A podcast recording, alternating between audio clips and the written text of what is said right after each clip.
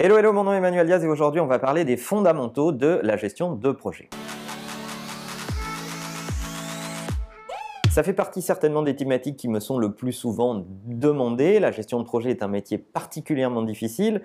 C'est un vaste sujet, mais je pense que en ce qui concerne les fondamentaux, il y a quelques principes de base auxquels il faut veiller pour se retrouver dans un mode de gestion le plus sain possible. La gestion de projet, si on le regarde dans sa globalité, après tout, ça devrait être assez simple. Et je dis bien ça devrait. Un projet, c'est finalement un périmètre donné dans un timing donné avec des moyens donnés. Mais voilà, le monde est complexe. On est maintenant exposé à de nouvelles idées, de nouvelles technologies, de nouvelles possibilités qui viennent changer ces paramètres en permanence. Et c'est le calvaire des chefs de projet parce que au niveau commercial, vous vous êtes accordé sur un périmètre, sur un délai, sur un budget, et pendant l'exécution du projet, vous vous retrouvez avec des paramètres qui changent, et le chef de projet essaye de jouer l'équilibre du contexte qui lui a été donné, et c'est parfaitement difficile parce que le client, souvent, n'est pas très pressé d'admettre qu'il a changé un de ses besoins ou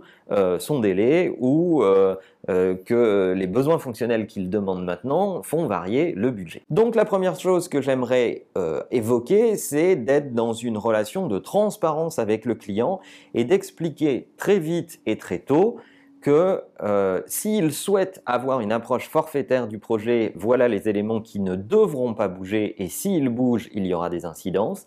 Et sinon, si ça lui pose un problème, tout de suite s'orienter vers une approche de l'agilité. Personnellement, d'ailleurs, chez Imakina, on ne gère plus les projets que en agilité. Pourquoi? Parce que quand on gère de l'innovation, il y a tout un tas de paramètres extérieurs que l'on ne peut pas maîtriser, ni le client ni nous, qui vont nous demander de nous adapter à la réalité. Et cela, bah, c'est juste du pragmatisme et il va falloir le gérer dans une méthodologie qui permet de le gérer et qui permet de pratiquer la transparence sur l'ensemble des paramètres qui constituent un projet. Le deuxième élément que je voulais aborder avec vous, c'est que en réalité, tout est un projet. Un recrutement est un projet, organiser un pot de départ est un projet, tout est un projet. Beaucoup de fois, les projets qui se plantent le plus souvent sont les projets les plus simples c'est quand on se dit en réunion, ben tiens, on n'a qu'à faire ça pour la semaine prochaine. Tout simplement parce que les gens autour de la table ne font pas le breakdown de toutes les incidences que implique cette décision. Si on décide de faire un recrutement, ben tiens, il va falloir se dire est-ce qu'on a la job description?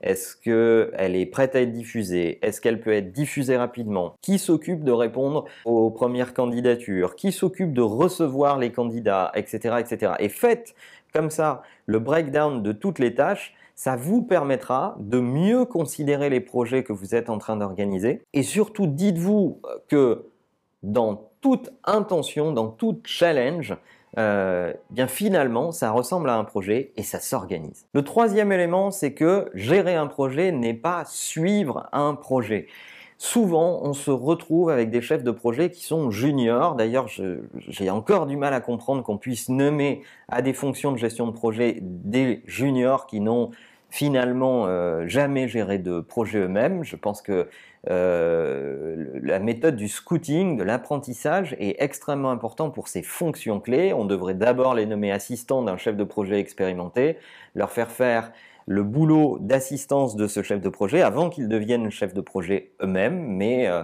malheureusement, euh, c'est une terminologie dans notre industrie qui est devenue générique. On voit beaucoup de juniors sans aucun précédent démarrer par ce euh, boulot-là. Et dans ces cas-là, quand ils sont très jeunes, ils se contentent de suivre le projet, donc de reporter, de faire le script, de faire les comptes rendus, mais de ne pas impacter le projet lui-même, de ne pas porter un avis, de ne pas porter la parole du consommateur final ou de l'utilisateur final, de ne pas négocier avec le client les choix qui sont les siens, mais de trop facilement donner raison au client. Et ça, souvent, c'est un paramètre qui envoie les projets dans le mur. Le quatrième élément, c'est qu'il faut une osmose, voire une euh, transparence totale entre toutes les parties prenantes d'un projet. Celui qui l'a vendu, celui qui va le gérer, le client lui-même, et faire exister l'utilisateur de ce projet dans cet écosystème. Eh bien, là, il faut être clair et il faut savoir dire à quel moment on ne sait pas, à quel moment on va devoir inventer ensemble.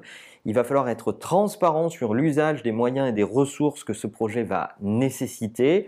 Et il faut savoir se mettre autour de la table et se dire, on ne sait pas comment on va résoudre ce problème, donc on va inventer la solution ensemble.